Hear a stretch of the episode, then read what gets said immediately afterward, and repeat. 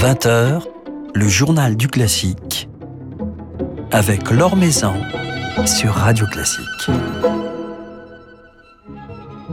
Bonsoir à tous. Les Invalides lui ont confié l'écriture d'une œuvre en hommage à Napoléon qui, faute de pouvoir être joué comme prévu cette semaine, en cette euh, semaine de commémoration, sera créé l'automne prochain.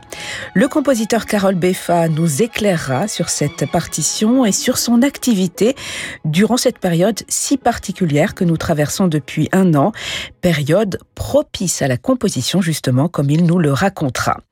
Et puis comme tous les mardis, nous nous intéresserons à la toute nouvelle génération avec Thierry Hillerito du Figaro, qui cette semaine nous parlera de la maîtrise populaire de l'opéra comique. Avant cela, quelques nouvelles du monde musical. Un tout jeune percussionniste de 17 ans vient de remporter le prix BBC Young Musician of the Year. Fang Zhang, d'origine chinoise, s'est imposé face à une corniste française et un oboïste anglais dans le cadre d'une finale qui s'est tenue à huis clos à Manchester. Avec euh, ses six baguettes en main, le jeune musicien a impressionné le jury en interprétant au marimba un concerto du compositeur japonais Keiko Abe.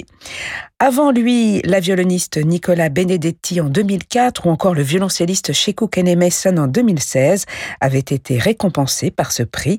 C'est à lire sur le site de Radio Classique un article signé Philippe Gau.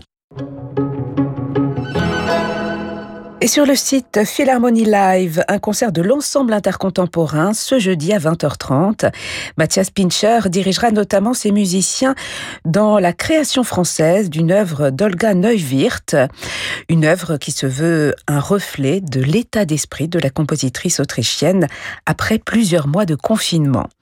Les cinq interprètes seront ainsi répartis euh, dans la salle, éloignés les uns des autres, tels cinq îles isolées et indépendantes nous dit-on. Également au programme de ce concert, des pages d'Aureliano Cataneo et de Stefano Gervasoni. Enfin, une bien triste nouvelle. Nous avons appris aujourd'hui la disparition de Laurent Vernet, alto solo de l'Opéra de Paris, victime d'un accident de vélo à l'âge de seulement 61 ans. Il n'a malheureusement pas survécu à ses blessures. De très nombreux musiciens lui ont rendu hommage sur les réseaux sociaux, ont fait part de leur profonde tristesse. Il était un gentleman de l'alto et un collègue admirable. Je n'oublierai jamais toutes les œuvres jouées ensemble dans les années 2000 et son immense gentillesse, a notamment écrit Renaud Capuçon. Laurent Vernet avait été nommé à 25 ans premier alto solo de l'Opéra de Paris. Il était par ailleurs un immense concertiste et chambriste, euh, mais aussi un professeur d'alto au CRR de Paris.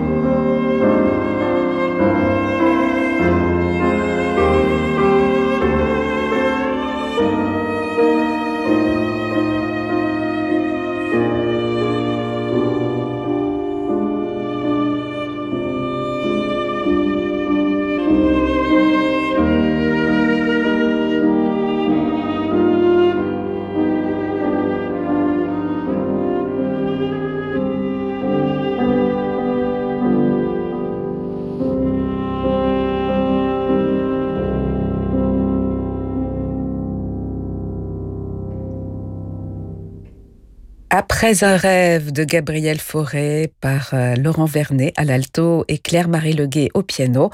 Laurent Vernet qui vient de nous quitter malheureusement à l'âge de 61 ans.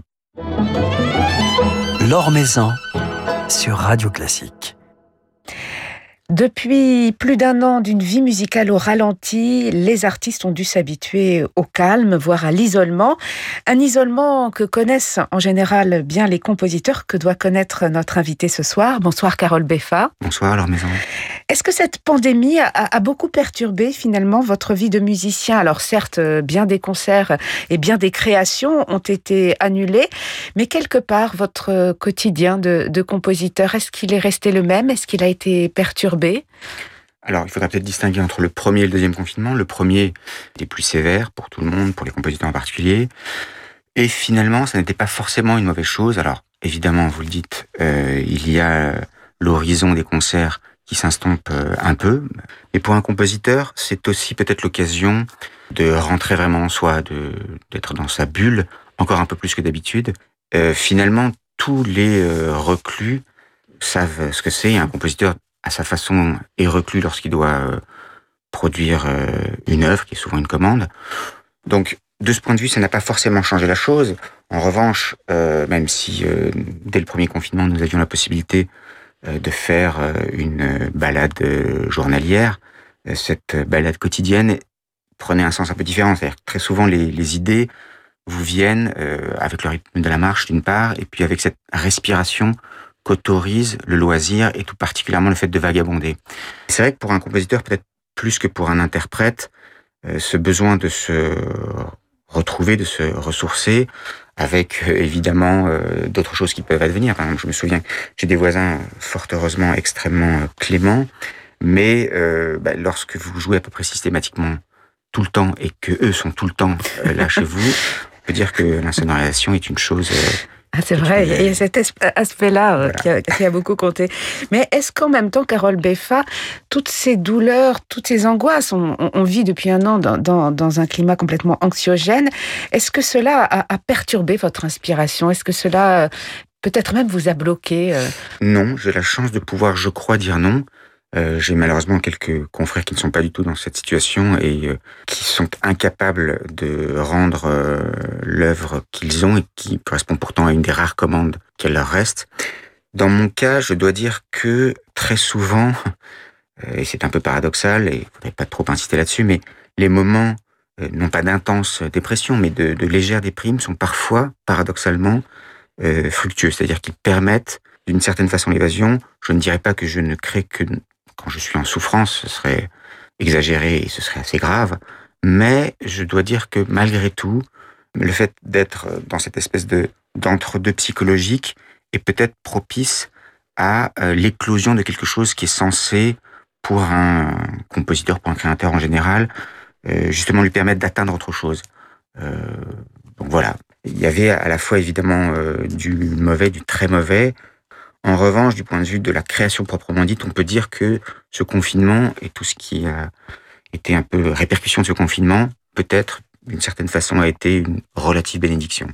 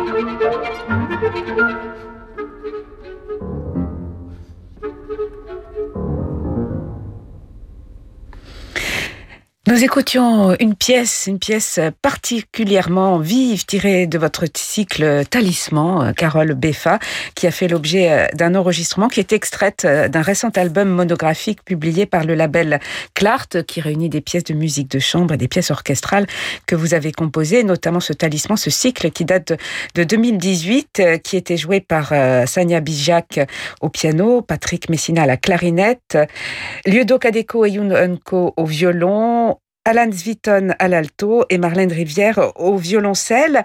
Un album qui met en avant euh, votre musique euh, et notamment caractérisé dans, ce cycle tannissement par des pièces, comme c'est le cas de celle-ci, euh, très vives, survitaminées même comme vous le dites, comme vous intitulez cela le clock, et puis par des pièces très contemplatives, ce que vous appelez le cloud. Le cloud, le clock, c'est ce qui définit entre autres votre musique, Carole Beffa.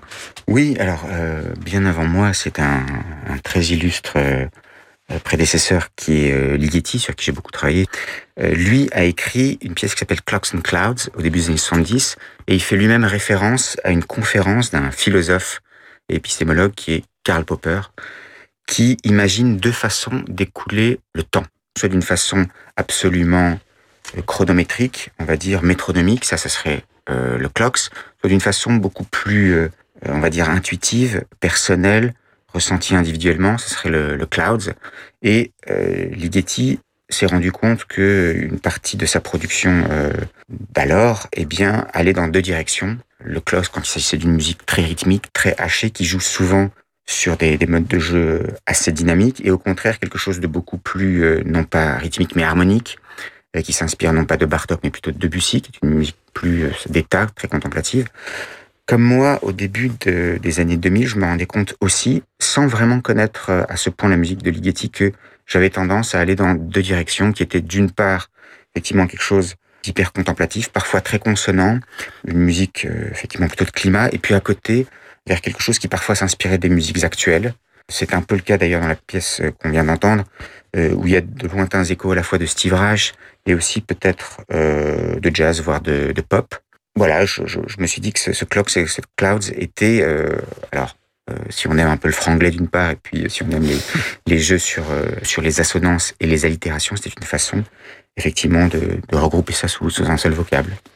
Alors, grâce au, disque, on peut en ce moment garder le contact avec les artistes et donc euh, les compositeurs. Il y a eu euh, cet album sorti euh, l'année dernière qui regroupe certaines de vos pièces, Carole Beffa, mais encore mieux que le disque, il y a le, concert et, notamment les créations. Vous auriez dû faire jouer votre musique ces prochains jours au début du mois de mai aux Invalides dans le cadre d'une résidence accompagnant tout un cycle dédié à Napoléon et vous avez notamment composé une œuvre intitulée Le tombeau de Napoléon, qui sera du coup euh, créée un peu plus tard. Tout à fait, elle devrait être créée le, le 15 novembre. Euh, alors, Tombeau de Napoléon, c'est une œuvre d'une vingtaine de minutes. En fait, Tombeau et le titre lui-même, c'est effectivement euh, plus qu'un un hommage, un, clin d'œil à Napoléon, au sens où je me suis servi de textes qui sont à la fois des textes latins, il y a pour l'un des mouvements un des profondis, mais aussi de très grands auteurs, que sont Nerval d'une part, Byron, traduit en français, qui considérait Napoléon comme une figure tutélaire. Ce qui m'intéressait, c'était non pas le, conquérant, qui est un, une personnalité peut-être un peu polémique, mais plutôt le personnage romantique par excellence qui a inspiré d'ailleurs tant d'artistes. Napoléon, c'est une façon de célébrer une certaine forme de grandeur, mais lorsque euh, il s'agit d'un tombeau, c'est plutôt euh, le côté funèbre aussi qui euh, peut avoir un certain intérêt. Euh, célébrer le grand homme quand il est mort, c'est évidemment quelque chose d'un peu paradoxal, et c'est à travers ce paradoxe que j'ai imaginé euh, ces cinq mouvements assez contrastés, euh, qui sont les cinq mouvements de ce temps. Vous célébrez un, personnage de l'histoire à, travers ce tombeau, Carole Beffa. Est-ce que votre inspiration est guidée également par l'actualité? Est-ce que, par exemple, en ce moment, cette période que nous traversons, trouve des résonances dans votre musique ou dans peut-être même dans des partitions qui étaient euh, pensées pour euh, quelque chose de complètement différent. Mais est-ce que le vécu, est-ce que la société d'aujourd'hui, telle qu'elle se transforme, telle qu'elle se bouleverse, vous inspire? Oui, alors, je ne sais pas si vous vous souvenez, mais il y a à peu près un an, lorsque on vivait les premières semaines du confinement, on avait d'une certaine façon l'impression qu'on allait avoir quantité d'œuvres littéraires qui seraient inspirées du confinement. On pouvait se dire, eh ben, la rentrée littéraire 2020, euh, ce ne seront que des romans sur cette question euh, du confinement. Bon, euh, c'est évidemment exagéré, mais j'ai remarqué qu'en revanche, on ne peut pas dire que du côté des spécialistes des arts plastiques d'une part et du côté des musiciens, la chose ait été la même. Peut-être d'abord que le temps de gestation est plus long. Alors, on dirait, le problème de ce confinement, c'est qu'il dure, qu'il est à répétition.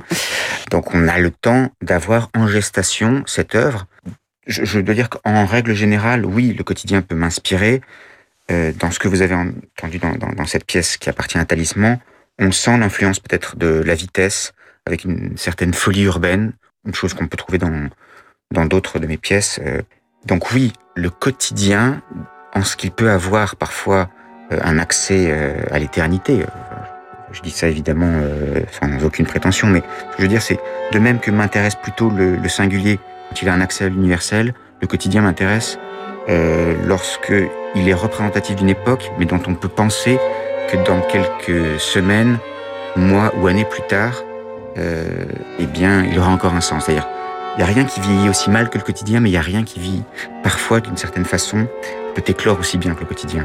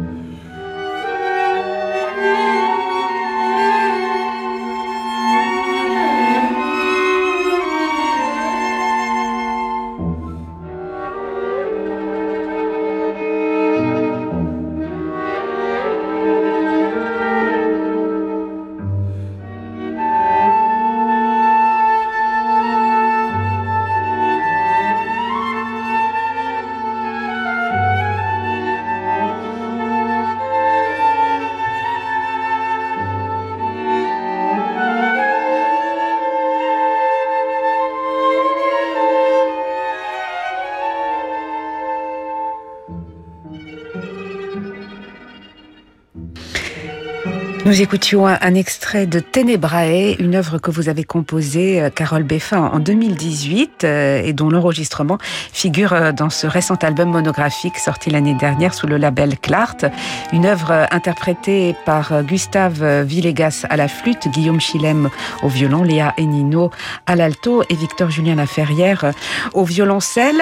Quelles sont les œuvres qui vous occupent en, ce moment, Carole Beffin, et quelles sont les œuvres qui seront données en, création sur des concerts qui peut-être sont confirmés J'ai euh, terminé un quintet qui s'appelle Vertigo, petit clin d'œil à Bernard Herrmann, et qui est donc pour clarinette et quatuor à cordes, et qui devrait être euh, joué, si tout va bien, avec Pierre Génisson d'une part le quatuor Hermès au début du, mois d'août euh, prochain, dans le cadre du Festival du Périgord Noir. J'ai terminé une pièce qui s'appelle Music for Four Musicians, pour un quatuor suisse qui est deux pianos, deux percussions, sur le modèle du, chef-d'œuvre de Bartok. Et puis, euh, j'ai plusieurs choses en cours. D'abord, euh, une adaptation pour piano et quatuor de saxophone du roi, qui n'est pas la musique, euh, avec cette fois comme récitant Charles Berling. Ce sera moi au piano et ce sera l'ensemble saxo voce au saxophone.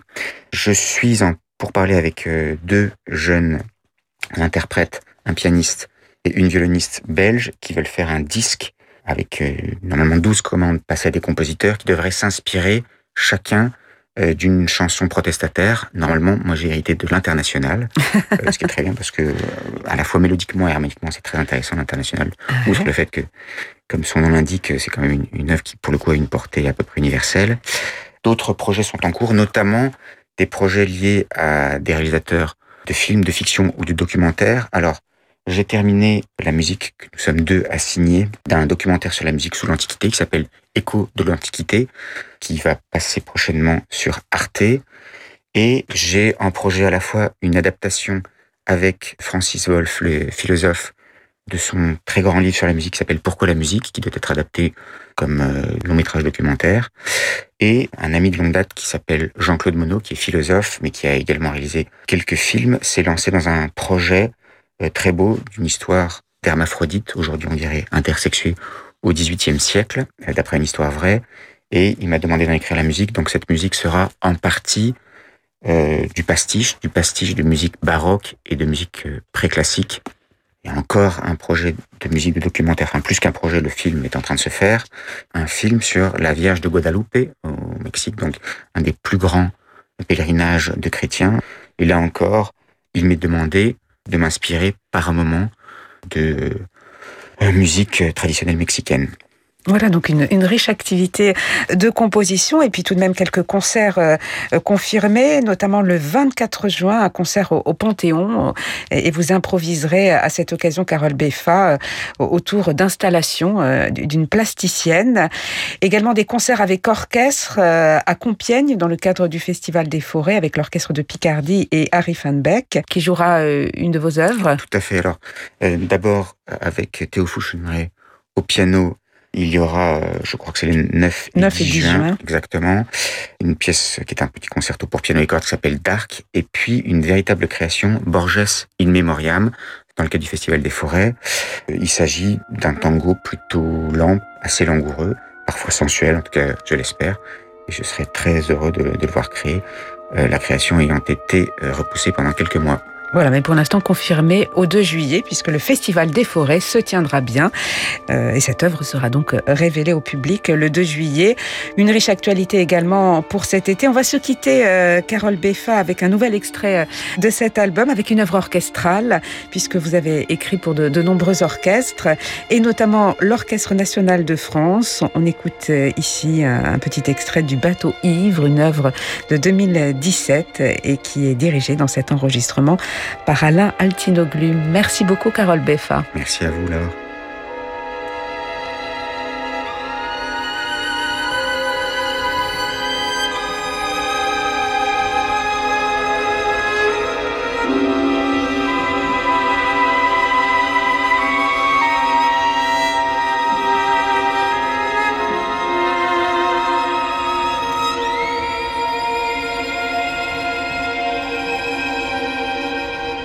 Le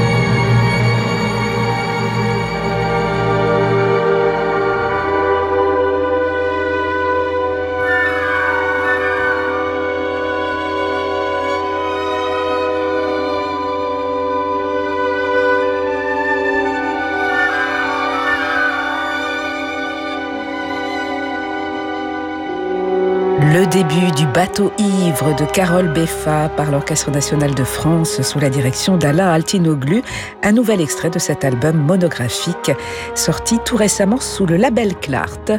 Carole Beffa, dont le tombeau de Napoléon sera finalement créé le 15 novembre prochain aux Invalides. Nouvelle génération de Thierry Lériteau avec le Figaro. Bonsoir Thierry. Bonsoir Laure. Alors ce soir, vous nous parlez d'un jeune talent qui vient de décrocher la Lune. Oui, un tout jeune talent, même Mathias Marzak. Il a 12 ans et à travers lui, eh bien, c'est surtout de la maîtrise populaire de l'opéra comique dont on va parler. Une maîtrise qui, comme vous le savez peut-être, vient de donner son premier grand opéra mis en scène. C'était sans public, mais devant les caméras de France Télévisions qui retransmettront l'événement en septembre pour la prochaine rentrée en musique.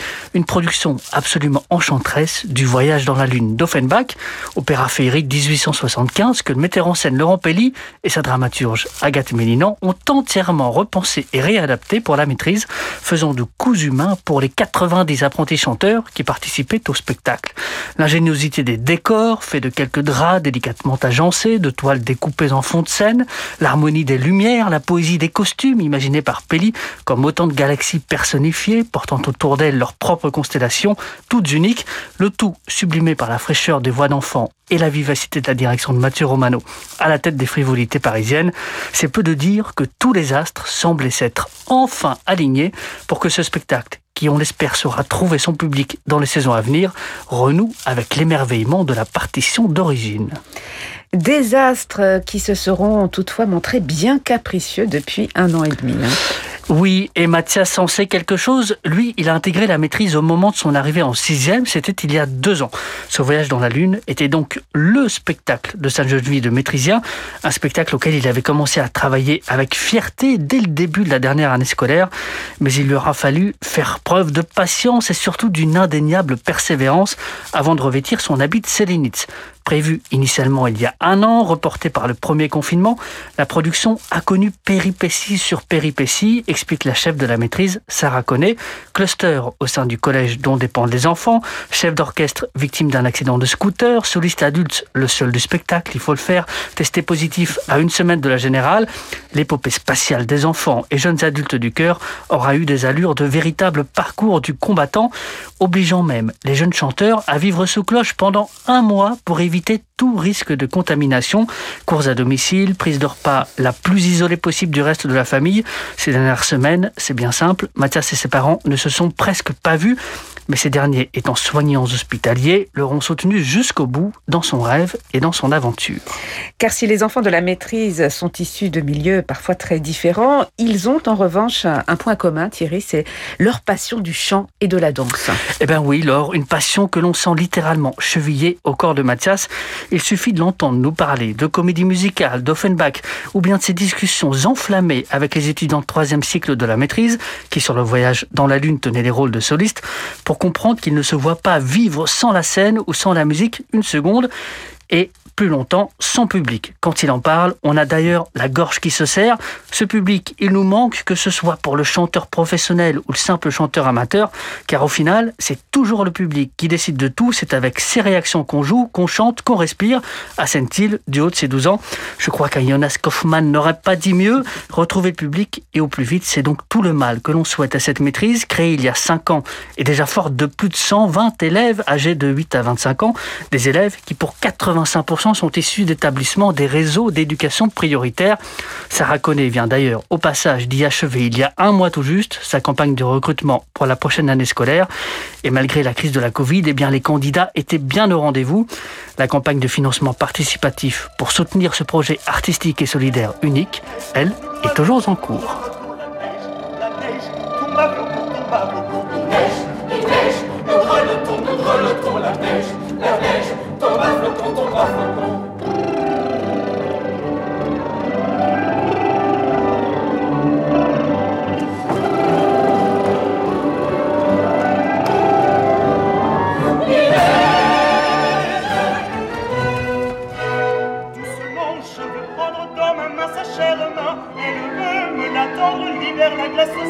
Petit extrait du Voyage dans la Lune d'Offenbach, chanté par la maîtrise populaire de l'opéra comique, au sein de laquelle figure, j'imagine, le jeune Mathias Thierry, avec également l'orchestre des frivolités parisiennes sous la direction de Mathieu Romano. Merci beaucoup pour ce portrait de la maîtrise populaire, Thierry, et on se dit à la semaine prochaine. Merci Laure, à la semaine prochaine. Merci à Bertrand Dorini pour la réalisation de ce journal du classique. Demain, nous serons en compagnie de Richard Brunel, le futur euh, directeur musical de l'Opéra national Lyon, qui viendra nous présenter sa première saison très belle suite de soirée. Je vous laisse maintenant, comme tous les soirs, en compagnie de Francis Drezel.